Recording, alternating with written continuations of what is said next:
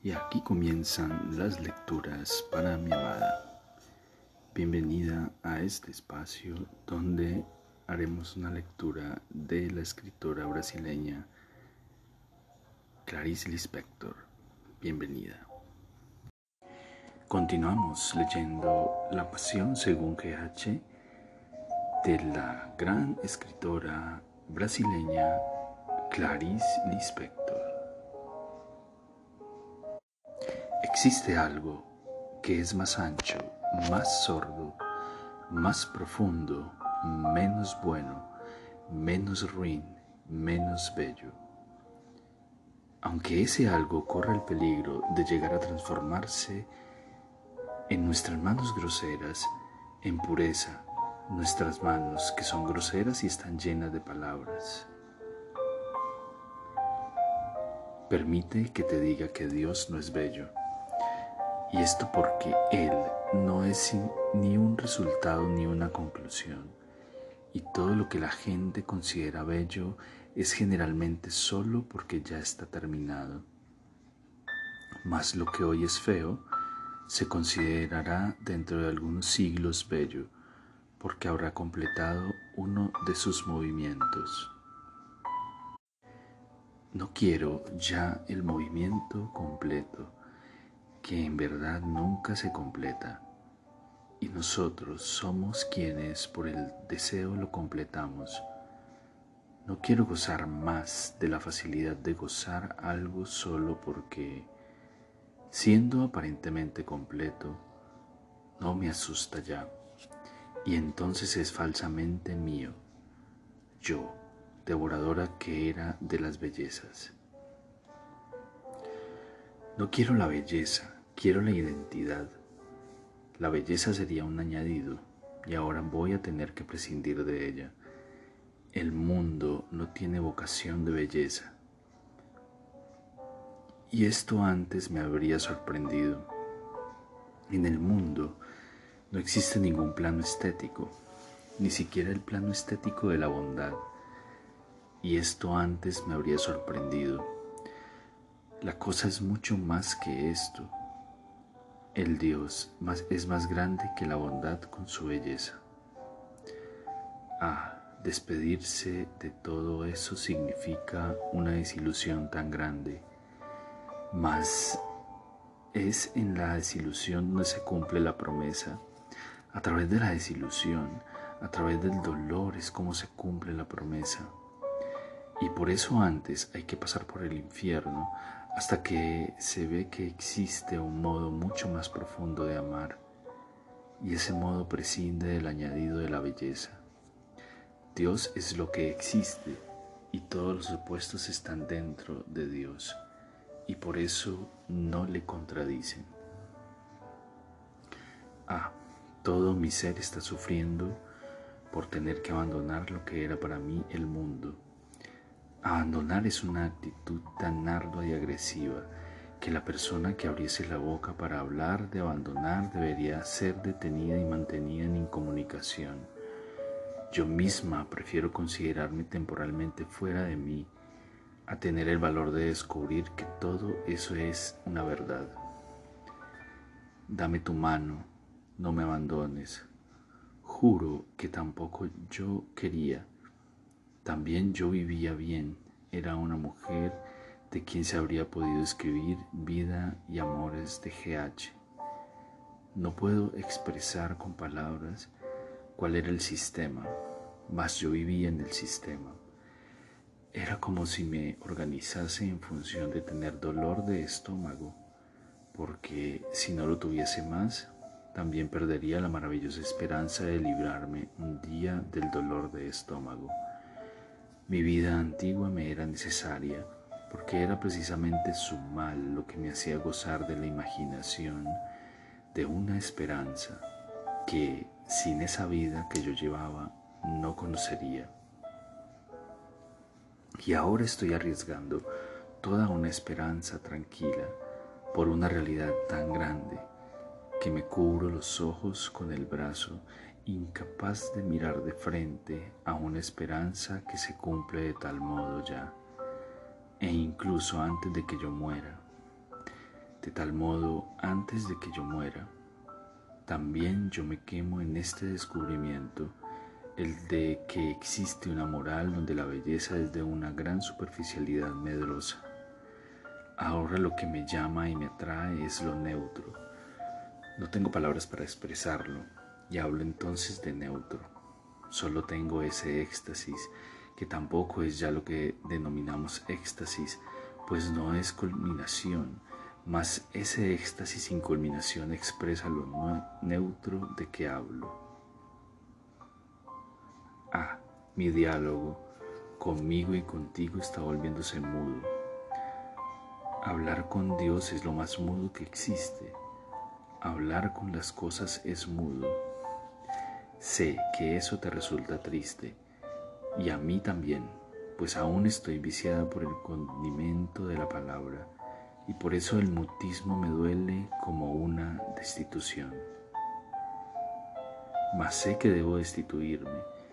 El contacto con la cosa tiene que ser un murmullo y para hablar con el Dios debo juntar sílabas inconexas. Mi carencia procedía de que había perdido el lado inhumano, se me expulsó el paraíso cuando me volví humana, y la verdadera plegaria es el mudo oratorio inhumano.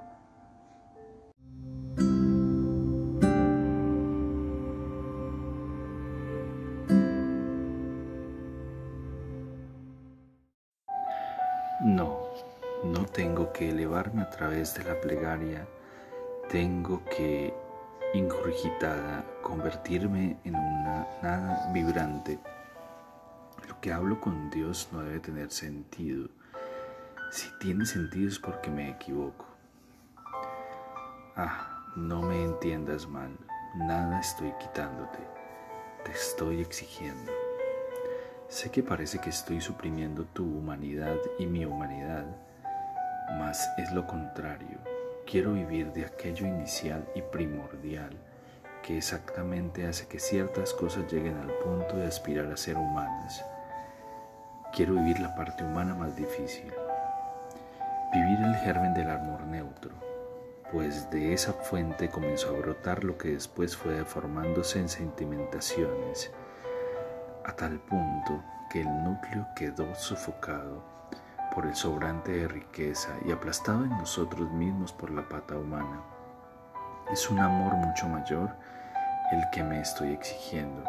Es una vida tan grande que no tiene siquiera belleza. Estoy teniendo ese valor duro que me duele como la carne que se transforma en parto. Mas no, aún no lo he contado todo. No es que solo falta lo que voy a contar ahora, le falta mucho más a ese relato mío, a mí misma. Falta, por ejemplo, padre y madre, aún no tuve el valor de honrarlos. Faltan tantas humillaciones por las que pasé y que omito porque solo son humillados los que no son humildes. Y en vez de humillación, entonces debería yo hablar de mi falta de humanidad, de humildad. Y la humildad es mucho más que un sentimiento, es la realidad vista por el mismo sentido común. Queda mucho por cortar, mas hay algo que será indispensable decir. De algo estoy segura. Si llego al final de este relato, iré, no mañana, sino hoy mismo, a comer y a bailar el top bambino. Necesito condenadamente divertirme y distraerme. Me pondré Sí, el vestido nuevo azul que me adelgaza un poco y me da colores.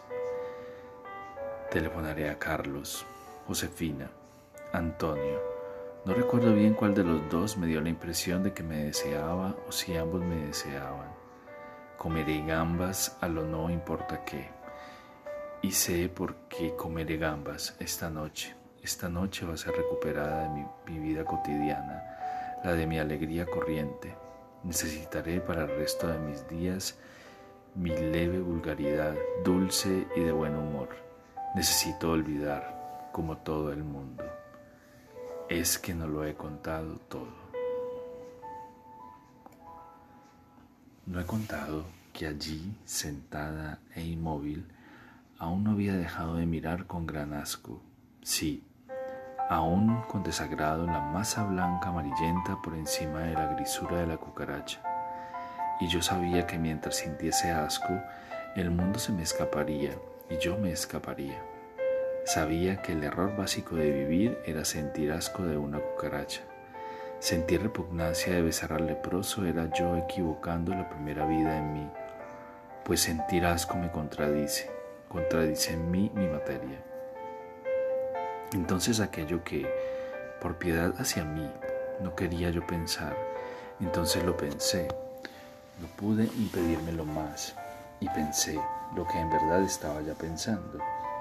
Ahora, por piedad, por la mano anónima que tomo en la mía, por piedad por lo que esa mano no va a comprender, no quiero llevarla conmigo hacia el horror donde ayer estuve sola pues lo que de repente supe es que había llegado el momento no solo de haber comprendido que yo no debía trascender más, sino que había llegado el instante de no trascender más realmente y de tener ya lo que anteriormente pensaba que debía ser para mañana.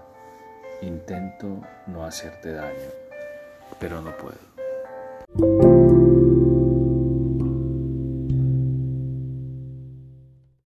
es que la redención debía ser en la cosa misma. Y la redención en la cosa misma sería que yo me metiese en la boca la masa blanca de la cucaracha. Solo pensar en ello me hizo cerrar los ojos con la fuerza de quien aprieta los dientes. Y tanto apreté los dientes que un poco más y se me habrían roto dentro de la boca. Mis entrañas decían no, mi masa rechazaba la de la cucaracha. Había dejado de transpirar. De nuevo estaba totalmente seca. Procuré racionalizar mi repugnancia, porque sentía asco de la masa de la cucaracha. No había bebido yo la blanca leche que es líquida, masa materna. Y al beber de lo que estaba hecha mi madre, no lo había yo denominado sin nombre amor. Mas el razonamiento no me llevaba a parte alguna, sino continuar con los dientes crispados como si fuesen de carne que se horripilaba. Yo no podía. Solo habría un modo de poder si me diese a mí misma una orden hipnótica y entonces me adormeciese y actuase como una sonámbula. Cuando me volviese a despertar ya estaría hecho y sería como una pesadilla de la que uno despierta libre porque fue durante el sueño cuando se vivió lo peor. Mas yo sabía que no era así como lo tendría que hacer. Sabía que tendría que comerme la masa de la cucaracha, pero comérmela toda y también comerme mi propio miedo. Solo así lograría lo que de repente me pareció, que sería el antipecado. Comer la masa de la cucaracha es el antipecado, pecado asesino de mí misma. El antipecado, pero ¿a qué precio? Al precio de pasar a través de una sensación de muerte. Me levanté y avancé un paso con la determinación no de una suicida, sino de una asesina de mí misma. El sudor recomenzaba, estaba ahora sudada de la cabeza a los pies, los dedos pringosos de los pies se deslizaban en las zapatillas y, la raíz de mis cabellos se ablandaba por aquella cosa viscosa que era mi sudor nuevo, un sudor que no conocía y que tenía un olor igual al que sale de una tierra reseca en las primeras lluvias. Aquel sudor profundo era, no obstante, el que me vivificaba. Estaba nadando lenta en mi más antiguo caldo de cultivo el sudor era plancton, neuma y pablum vitae. Yo estaba haciendo, estaba haciéndome. No, amor mío, no era bueno como lo que se llama bueno. Era lo que se llama malo, muy, muy malo incluso. Pues mi raíz, que solo ahora experimentaba yo, tenía sabor a patata tubérculo, mezclada con la tierra de donde había sido arrancada sin embargo, ese sabor malo que tenía una extraña gracia de vida que solo puedo entender si lo siento de nuevo y solo puedo explicar sintiéndolo nuevamente. Avancé un paso más, pero en vez de ir adelante, de repente vomité la leche y el pan que había tomado por la mañana del desayuno. Toda sacudida por el vómito violento, que no había sido siquiera precedido por el aviso de una náusea, desilusionada conmigo misma, asustada por mi falta de fuerza para realizar el gesto que me parecía ser el único capaz de reunir mi cuerpo con mi alma. A despecho de mí, después de vomitar, me había quedado serena, con la cabeza despejada y físicamente tranquila. Lo que era peor, Ahora iba a tener que comerme la cucaracha sin la ayuda de la exaltación anterior, la exaltación que había actuado en mí como una hipnosis, había vomitado la exaltación. E inesperadamente después de la revolución que es vomitar me sentía físicamente simple como una niña. Debía ser así, como una niña que no deseaba estar alegre, cómo iba yo a comerme la masa de la cucaracha. Entonces avancé. Mi alegría y mi vergüenza fue al despertar del desmayo. No, no había sido un desmayo, había usado más bien un vértigo, pues yo seguía de pie, apoyando la mano en el armario, un vértigo que me había hecho perder la cuenta de los momentos y del tiempo. Más había antes incluso de pensar que mientras me había ausentado en el vértigo, algo había ocurrido. Y no quería pensar, pero sabía. Tenía miedo de sentir en la boca lo que estaba sintiendo. Tenía miedo de pasar la mano por los labios e encontrar vestigios. Y tenía miedo de mirar a la cucaracha, que ahora debía de tener menos masa blanca sobre el lomo opaco. Me da vergüenza el haberme vuelto impetuosa e inconsciente para hacer lo que jamás había, de qué manera había hecho. Pues antes de hacerlo, había sacado de mí la participación, no había querido saber. Era así entonces como ocurría, no saber, era así entonces como sucedía lo más profundo. Alguna cosa tendría siempre, siempre que estar aparentemente muerta para lo que vivo se produjese. Había tenido yo que, no saber que estaba viva. El secreto para no escaparse jamás de la vida más grande era el de vivir como un sonámbulo. Vivir como un sonámbulo era el mayor acto de confianza, el de cerrar los ojos en el vértigo y jamás saber lo que se hace. Y aquí terminan las lecturas para mi amada. Espero este capítulo haya sido de tu agrado. Te amo, te amo con todo mi ser, todo mi corazón.